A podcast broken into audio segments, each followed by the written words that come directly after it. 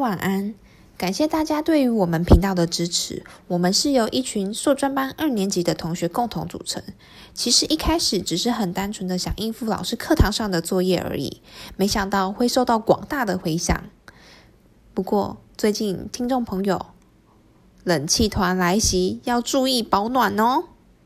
那就赶快来听听看今天分享者讨论的什么经验吧。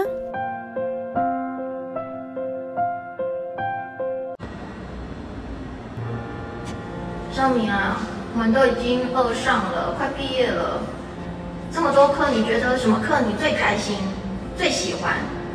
嗯，上了这么多课，很多课我其实都还蛮有印象的，像是尹杰老师的研究方法。但是我印象最深刻的其实是念念不忘的桌游课。对呀、对呀、我也觉得哎。但是明明就不是桌游课，它课名就明明是儿童文学，巴拉巴拉巴拉。但是又怎样？就是我们最喜欢的桌游课，而且同学、老师都是一时之选哎。你说的真好。其实当时我们选那一门课，我完全是想说，身为教育人士，应该可以学一些跟儿童相关的文学内容，然后进阶应用到我们的教学课程上。殊不知，内容完全跟儿童文学无关，这可能也是景城主任的魅力吧。是啊，每一次上课的时候，他总是板着脸，讲话的时候也没有客气过。但是其实后来就发现他有一颗很柔软的心。自知之心。对，其实像我们的作业超级无敌多，从一开始的六个作业，慢慢的他发现我们真的很忙很辛苦，还有家人的一些事情，所以他就渐渐缩减的也不少，五个作业。是 但是我们就都很开心的跟他一起完成的，甚至于最后的自创桌游是我们最开心的事。不得不说，我觉得他的作业其实对我们后来的写论文都是有帮助的。那其实因为说一上还有一个必修课嘛，那研究方法其实是很很很正经的工的的一门课，所以其实是负担是比较大的。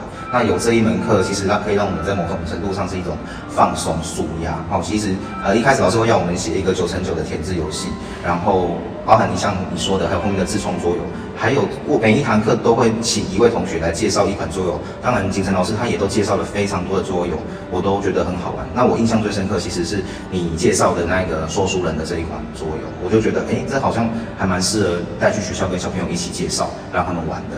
那你觉得呢？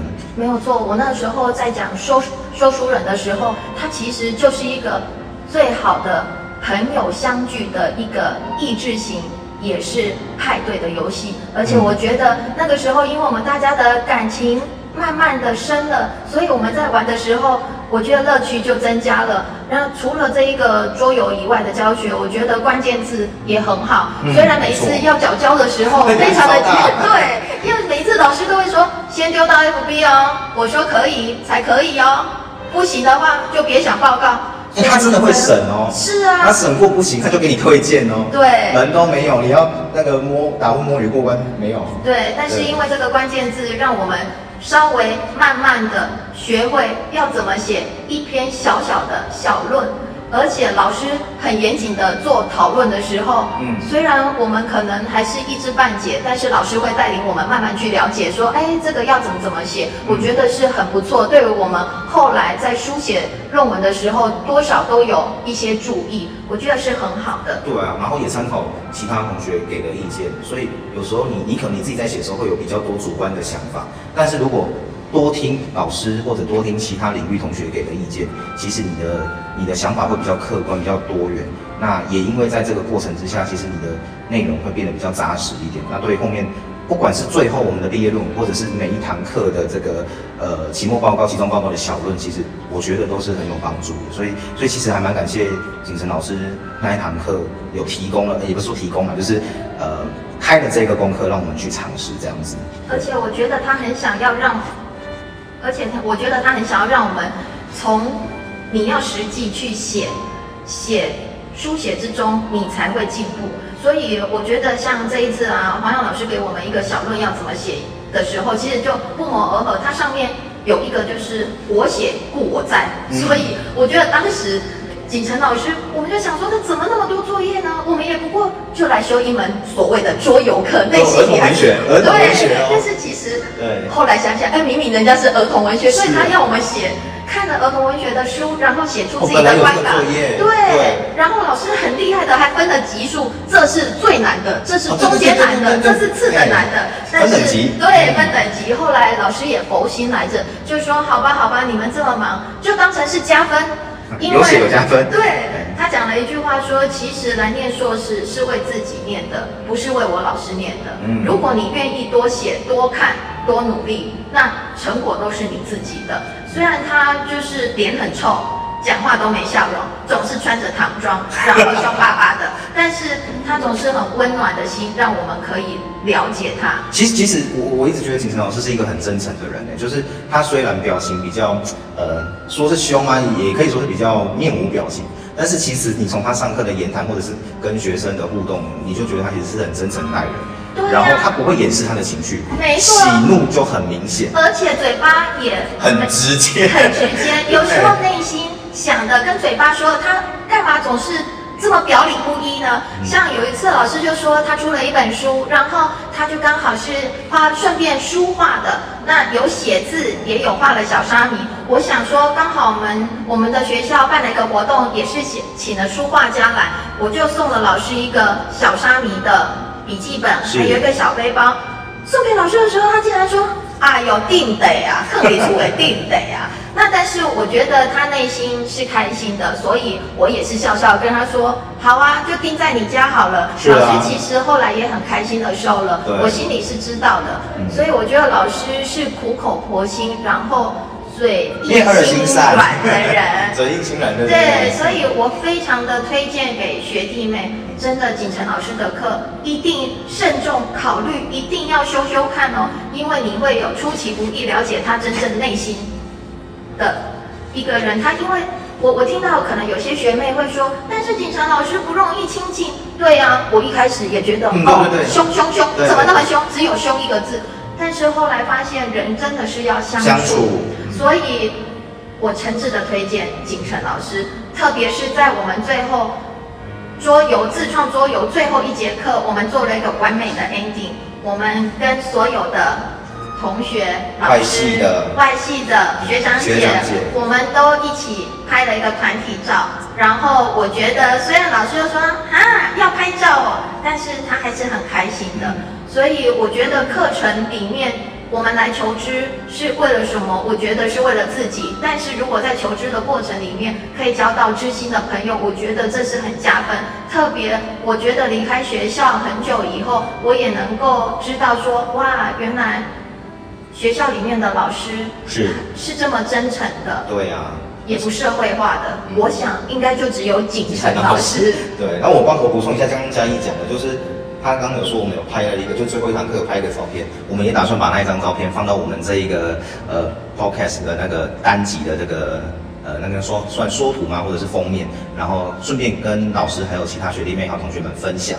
再来就是刚刚嘉义有讲说，就是这一门课推荐给这个学弟妹，如果下学期或未来金晨老师有开类似课程，可以去参考一下。但我不得不说，其实有时候它真的是一个天时地利人和的的组合啦，因为我们上一届。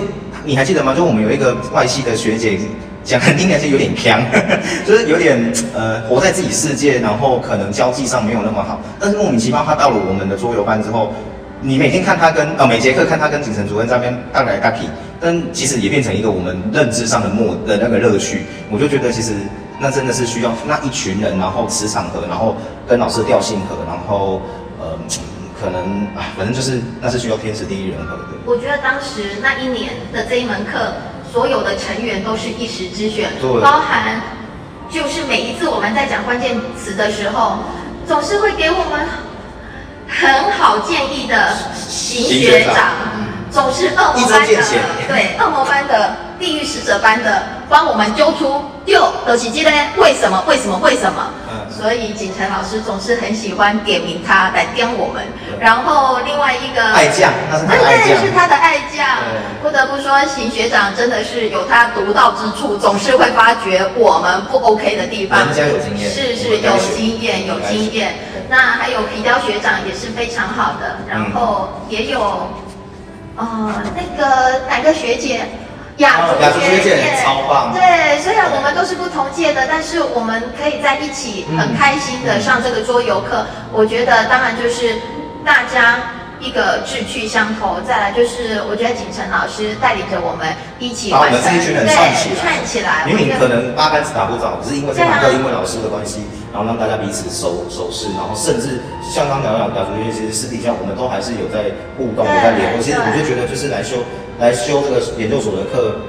一方面是增长自己的知识，二方面是多增加一些其他领域，或者是你原本在你世界不会出现的人，然后把他拉进来，变成一个这个交友圈，其实是增广见闻啊。我觉得这是这、这目前修到现在硕二上要结束这一刻，我最大的这个感受。而且有一次，我就记得我们还景晨老师约我们去那个桌游星光三月，对，嗯，站前店嘛。是的我还记得到那一周的时候，邢学长还有那个皮皮雕雕学学长长都还是都很脸臭的看着我们，但是因为那是一开始，对一开始，但是大家相处久了，有默契了，然后志趣相投了，嗯。我觉得，嗯，那个真的是感情不一样的一群，也会让我觉得说，我还跟尚敏约了，我们以后就是桌游帮的，是不是固定来聚会？聚会一下，即便我们是毕业了，嗯我们还是可以长长久久。对啊那到时候好吧，那我们再约一下景晨老师好了，如果他有空的话。他应该不会拒绝。